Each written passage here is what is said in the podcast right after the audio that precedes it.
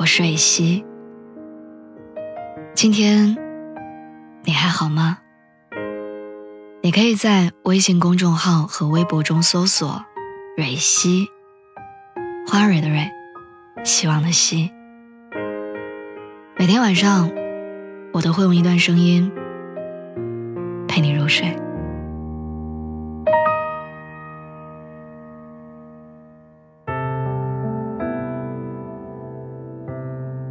那天和一个几个月没见的朋友吃饭，见面之后发现他整个人都瘦了一圈。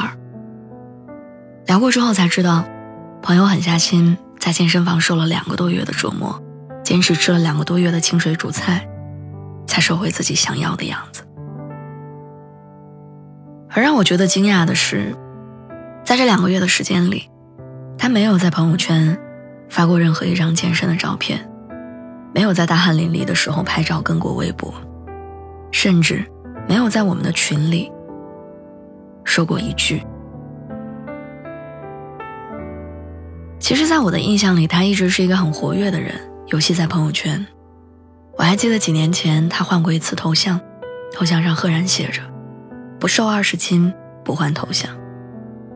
之后，他每天晚上都会准时在朋友圈里晒出减肥餐。开心的时候，会连发九张路跑的照片，掉一斤肉，也要把他体重秤上的数字晒出来。可是，在那一次昭告天下的减肥计划里，他没有瘦下来。他在一个普通的、谁都不记得的日子里决定放弃，悄悄换回了原来的头像，也删掉了那些决心满满的朋友圈。反而这一次。他悄无声息的瘦了。我点开他的朋友圈，试图找到些什么，只看到空荡荡的，仅展示最近三天。其实曾经的我也是一个刷屏狂魔，我会在朋友圈里无死角的记录自己的所有喜怒哀乐。我会怀着骄傲和一点点炫耀的心态，晒出节日时收到的香水、手表。精挑细选出旅行时拍下的长腿美照，会在几十张自拍里纠结到底哪一张才是最好看的，也会在某一段小有成就里忍不住在朋友圈里告诉所有人。有时候我也会在朋友圈表现得很励志，我会分享必读书单，我会在年初给自己立下信心满满的 flag，我会晒出只读了开头的书页封面。会把朋友圈里的生活尽可能打扮的丰富多彩。可是我也忘记了从什么时候开始，我发朋友圈的次数变少了。可能是我发现，朋友圈它只记录了那个风光的我，它让我逼迫自己成为了一个光鲜亮丽的成功者，却从来没有记录下我真实脆弱的另外一面。而那个也是我，那个爷爷去世时痛哭流涕的我，那个考研失败后郁郁寡欢的我，那个生日的时候没人陪伴窝在家里煮泡面的我，那个努力工作却仍然一事无成的我，那个累到说不出话来却依然要拼命挤地铁公交的我，那个在睡醒之后的清晨强打起精神的我。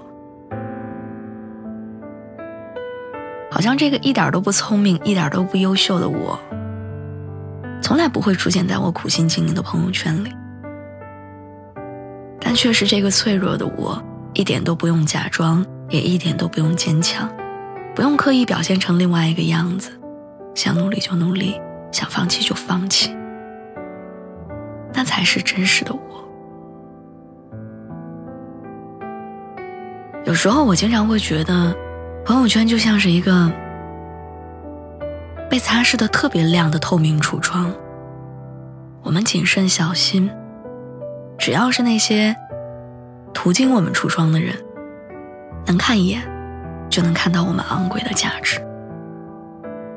我们期待那些人看到我们经营出的光鲜的生活，但其实每一个透明橱窗的下面，都藏着一扇小小的暗门。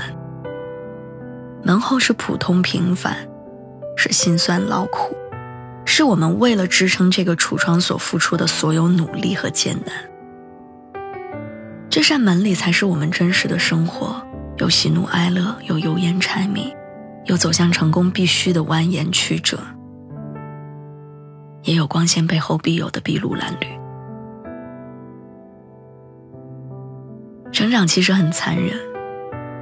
它打碎我们的梦想，让我们不再活在幸福的虚幻里。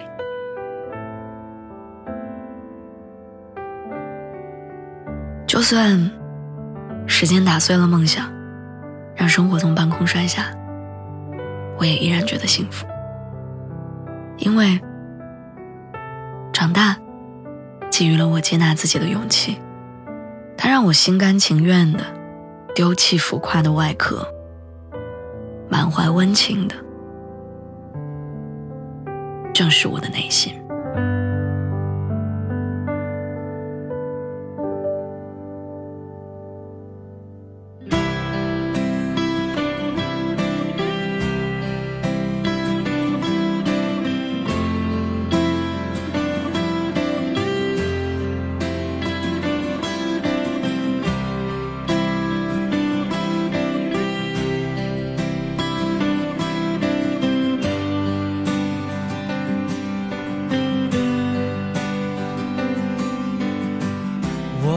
踩着梦的阶梯，走进了一座迷雾森林。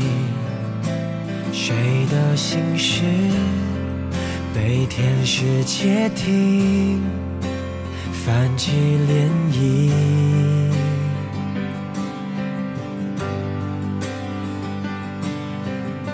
时间它帮我设计。下一秒，谁是神秘嘉宾？小心翼翼揭开了面具，掌声鼓励。谁闯进我的场地？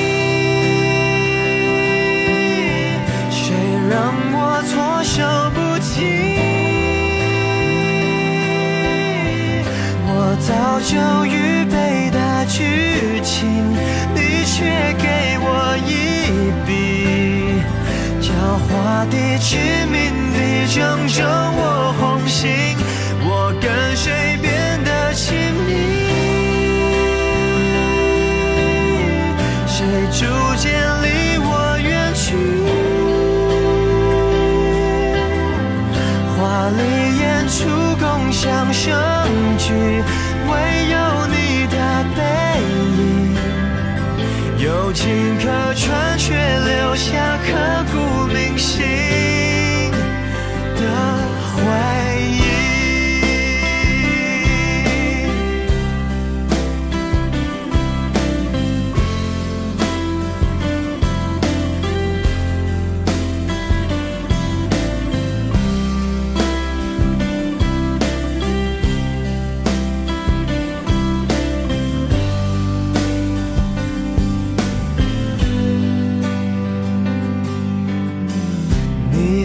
了我的门铃，我终于从河间中苏醒，紧张兮兮对你说一句欢迎光临。